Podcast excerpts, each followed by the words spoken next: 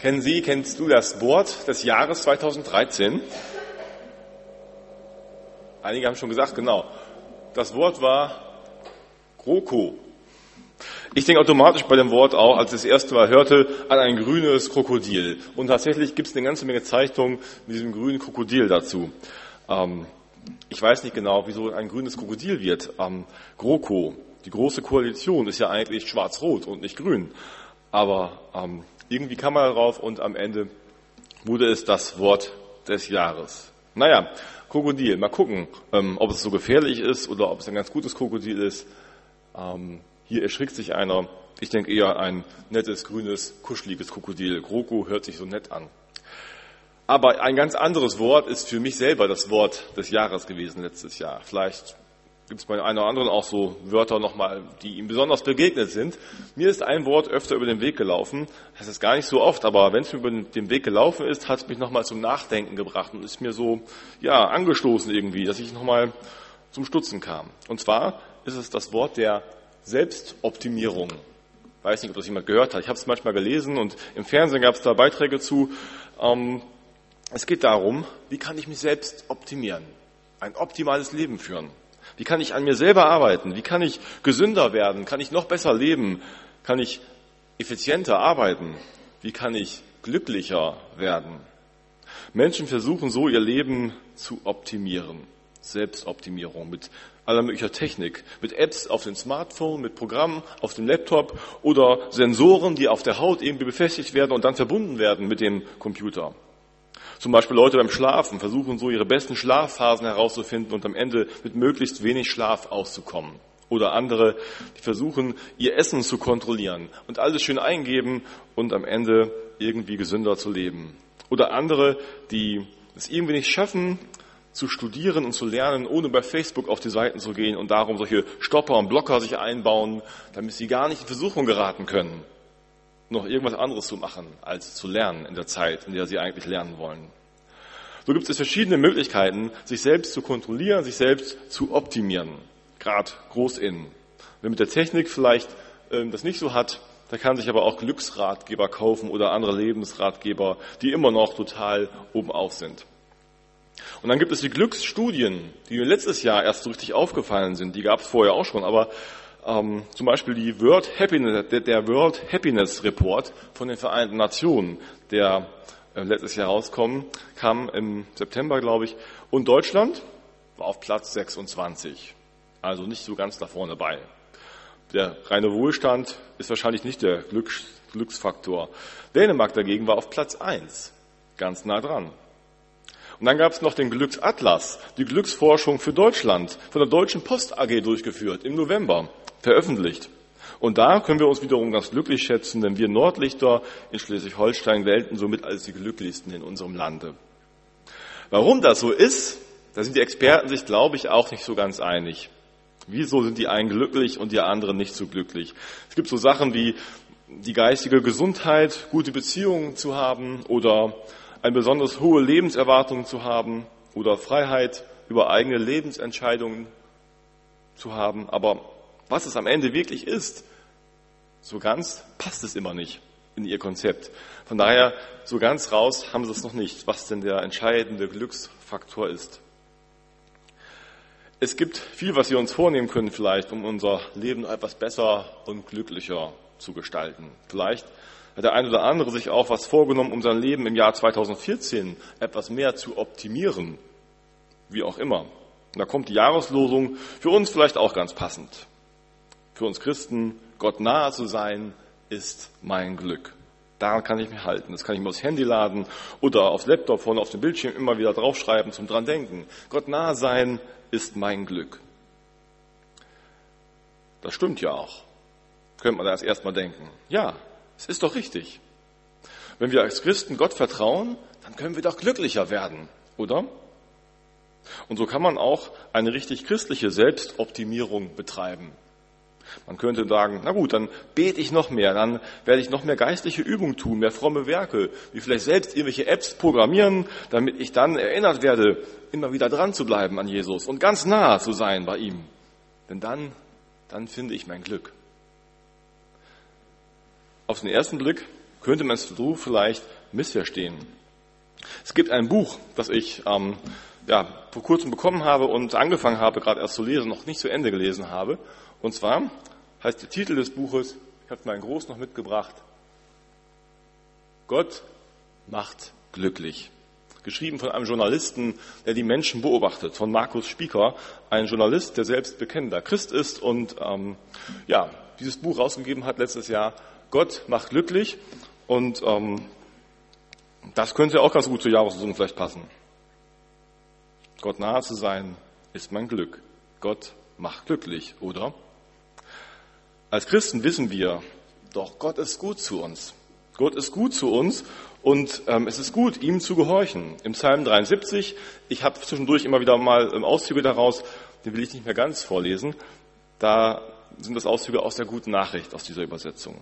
Da schreibt er gleich zu Beginn in seinem Psalm, ich weiß es, Gott ist gut zu Israel, zu allen, die ihm mit ganzem Herzen gehorchen.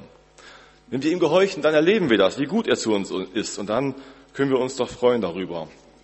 Wie gern möchten wir andere Menschen, Menschen, die vielleicht auch unglücklich sind, gerade sagen, komm zu Jesus, glaube, vertraue ganz und fest, und dann wird er dir helfen, dann wird er dir aus deinem Unglück heraushelfen. Und wie gern erzählen wir anderen auch, wie Gott uns geholfen hat und wir glücklicher oder das Glück gefunden haben, so vielleicht. Aber Vorsicht ist da auch geboten. Der Buchtitel hat noch einen Untertitel. Gott macht glücklich und weiter heißt es, und andere fromme Lügen. Das provoziert, oder? Was soll das denn jetzt?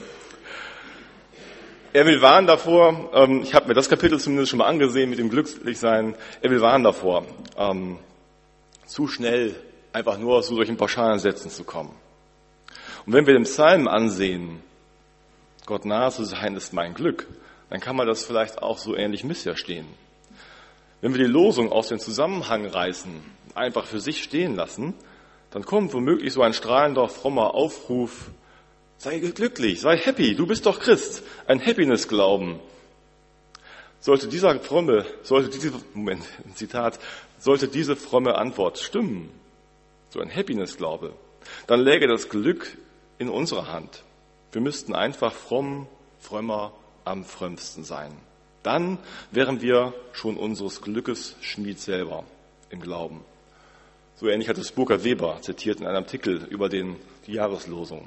Also wenn wir selber versuchen, noch näher an Gott ranzukommen, noch frömmer, noch mehr alles zu optimieren, werden wir deswegen nicht unbedingt glücklicher.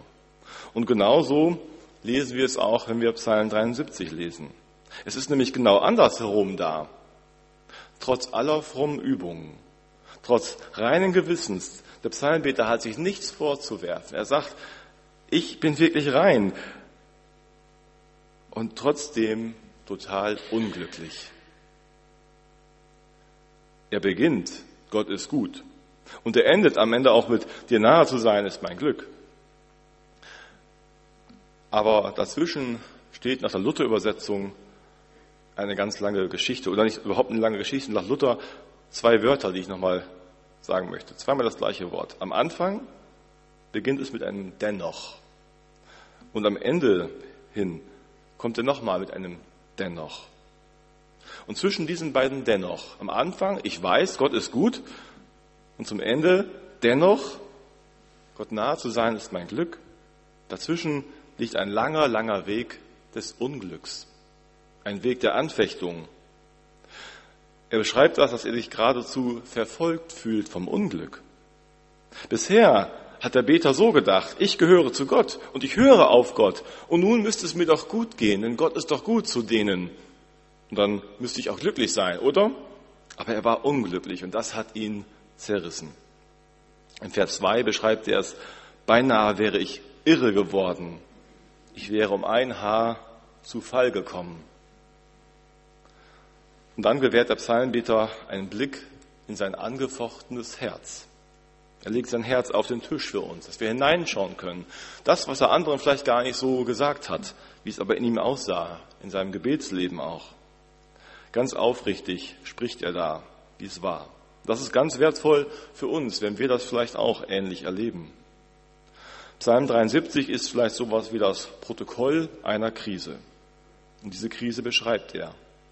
Der Psalmist beobachtet. Er beobachtet die Menschen und dann wird er eifersüchtig. Er wird eifersüchtig auf die, die nicht nach Gott fragen, die nicht nach Gott fragen ihrem Leben, die leben, wie sie wollen. Er beobachtet sie und sieht vielleicht etwas trübe, aber doch in der Tendenz, die sind ihr Leben lang nicht krank. Die sind gesund und wohlgenährt. Die leben ohne Sorgen vor sich hin und lassen es sich gut gehen. Die schauen in Hochmut auf die anderen herab. In Hochmut runter auf die anderen. Die führen ein Luxusleben, wofür sie sich dann auch weiterhin zur Sünde versuchen lassen in diesem Luxusleben, bei all den Dingen, die sie da locken. Und die bringen ihre Sache gnadenlos mit Gewalt durch. Wenn die was wollen, dann setzen sie sich einfach durch und nehmen keine Rücksicht. Die spotten und verleugnen andere, die schüchtern andere Leute ein. Und sie lästern sogar den Himmel. Und was passiert? Die Leute laufen ihnen nach. Die sagen, ja, seht ihr's? So läuft das. So geht Leben. So kann man ein glückliches Leben führen. Auf Gott hören, nach Gott fragen. So ein Quatsch. Gott merkt ja doch nichts. Was weiß der da oben schon, was hier vorgeht? Sie häufen Macht und Reichtum und haben immer Glück. So beobachtet er das. Dann fragt er, und ich? Er selbst erlebt das scheinbar anders. Er selbst hat so viel getan für Gott, hat sich abgemüht und sagt weiter, es bringt wohl nichts, sich für Gott abzumühen um eine reine Weste zu haben. Ich habe es getan und ich werde ständig vom Unglück verfolgt. Auch für Glaubende kann es solche echte Anfechtung geben, wenn wir andere in ihrem Glück sehen und selber vielleicht unglücklich werden darüber. So wurde er verbittert, verbittert in seinem Glauben. Es geht ihn an die Nieren, es zerreißt ihn, je nachdem, welche Übersetzung man liest. Er ist innerlich wirklich ganz durcheinander gebracht davon. Und er selbst hält sich nur noch für ein dummes Rindvieh. Was laufe ich diesem Gott denn noch nach? Wie ein dummes Schaf renne ich ihm noch hinterher. Was bin ich dumm, ihm noch treu zu bleiben? Es bringt doch gar nichts. Ja, und er hat ja auch nicht ganz Unrecht in seiner Beobachtung. Er übertreibt vielleicht in seiner Trübsal, aber so ähnlich wie er es beschrieben hat, hat auch Markus Spieker das in seinem Buch beschrieben. Bekennende Christen sind nicht oder nur unwesentlich gesünder, reicher, schöner und klüger als Nichtchristen. Sie leben nicht länger, sie sterben nicht schmerzfreier. Sie sind nicht in den Listen der reichsten Menschen in der Welt, sogar, sie sind in den Listen der reichsten Menschen der Welt sogar unterproportional vertreten. Ebenso unter den Oscar-Gewinnern und den Nobelpreisträgern. Paulus hatte einen nicht näher beschriebenen Stachel im Fleisch. Luther litt unter Unterleibsschmerzen, Calvin unter Kopfschmerzen. Sören Kierkegaard war depressiv und gebrechlich. Die Bibel hat eine andere Linie. Nicht der Erfolg ist die Regel, sondern das Scheitern ist die Regel. Seine Frage von dem Zeilenbeter, wie kommt es, dass Gottes Treue offensichtlich Unglück bringt und Gottlosigkeit hingegen offensichtlich Glück mit sich bringt? So muss das nicht unbedingt sein, aber er beobachtet es gerade so und das bringt ihn in Zerrissenheit und Bitterkeit und große Zweifel. Warum überhaupt noch glauben? Vielleicht kennt der eine oder andere solche Situationen aus seinem Leben, vielleicht gerade jetzt. Was bringt das denn zu glauben? Was habe ich denn wirklich davon, Jesus nachzufolgen? Wenn es den anderen die Jesus nicht kennen, die ihn nicht kennen wollen vielleicht auch, nicht hören wollen auf unseren Gott, wenn es denen besser geht. Warum überhaupt noch glauben? Er kommt am Ende zu diesem Dennoch. Es ist nicht eine Antwort, die er findet. Er beschreibt es selber. Es ist gar nicht zu erklären. Es gibt keine weise Antwort darauf. Vielleicht erleben wir das mal, dass Gott uns eine Antwort schenkt für unsere Situation gerade dass wir dann sagen, ja, jetzt weiß ich, warum es so war und nicht anders. Aber grundsätzlich gibt es nicht die eine Antwort, dass wir sagen könnten, du musst nur nachdenken und dann wirst du es verstehen. Warte ab, dann verstehst du's. Oder es gibt nicht unbedingt immer eine äußerliche Veränderung, dass er erfährt, ja, jetzt habe ich den großen Gewinn und jetzt bin ich der Glücklichere. Jetzt habe ich die Heilung, jetzt habe ich den guten Job bekommen. Es ist mehr ein innerer Wechsel bei ihm, ein Blickwechsel, weg vom Vergleich mit den anderen hin zu Gott, weg von dem Jetzt hin zu der Verheißung. Die Jahreslosung ist kein Glücksrezept für uns, um ein happy Leben zu führen, zu Happiness, aber es ist die Erkenntnis zum Happy End. Letztlich hat das Wort Glück etwas damit zu tun, wie etwas ausgeht. Und wenn er auf Gott schaut, dann glaubt er, dann sieht er, am Ende geht es gut mit mir und Gott aus. Nicht mit denen, die jetzt scheinbar so glücklich leben. Dir nahe zu sein, das ist mein Glück. Es ist so ähnlich wie eine Liebeserklärung in einer Beziehung, wie das ein Mann zu seiner Frau, eine Frau zu ihrem Mann vielleicht sagt. Dir nahe zu sein ist mein Glück. Du bist mein Glück. Nicht, weil ich wegen dir jetzt irgendwie im Lotto gewonnen habe und alles gelingt in meinem Leben, sondern weil ich dich habe, weil du mir nahe bist. Das ist mein Glück. Und so weiß er sich bei Gott. Gottes Nähe, das ist mein Glück, dir nahe zu sein. Das ist etwas, das hat mit Beziehung zu tun. Im hebräischen Text, da steht ja eigentlich gar nichts von Glück. Darum gibt es auch diese ganz anderen Übersetzungen, auch bei Luther eben, auch mit der Freude. Eigentlich steht im hebräischen Text viel weniger. Das Ganze viel zurückhaltender. Da stehen vier Worte. Nähe, Gott, gut für mich. Nähe, Gott, gut für mich. Also Gottes Nähe ist gut für mich. Das hat er erkannt. Weil Gottes Nähe gut für mich ist, will ich mich nicht entfernen von diesem Gott. Und wenn alles wankt und ich zu fallen drohe, dann erkennt er, du gibst mir Halt und Trost. Darum kann ich bei dir bleiben. Und er spricht, Vers 23, dennoch gehöre ich zu dir. Dennoch, trotz allem, dennoch gehöre ich zu dir. Du hast meine rechte Hand ergriffen und hältst mich. Du leitest mich nach deinem Plan und holst mich am Ende in deine Herrlichkeit. Nach der Luther-Übersetzung heißt es, das ist meine Freude, dass ich mich zu Gott halte. Wer jetzt wen hält, das kann man eigentlich gar nicht richtig übersetzen hier. Aber wenn man den ganzen Psalm liest, dann ist es Gott, der hält. Gott hält uns, hält diesen Beter damals. Das spürt er, denn er selber spürt, wie er sich innerlich so entfernt hat von Gott, am Abgrund stand, hineingetappt ist John und Gott hält ihn trotzdem fest. Gott hält an ihm fest und darum findet er Halt bei Gott. Das ist sein Glück, dass Gott ihn festhält in allem. Zu dieser neuen Erkenntnis, zu diesem Dennoch kommt er im Heiligtum, im Tempel. Da, wo für ihn als Israelit klar war, dort finde ich Gott. Da kann ich hingehen, Gottes Nähe erleben. Und er erlebt das. Er erlebt eine neue Perspektive für sein Leben.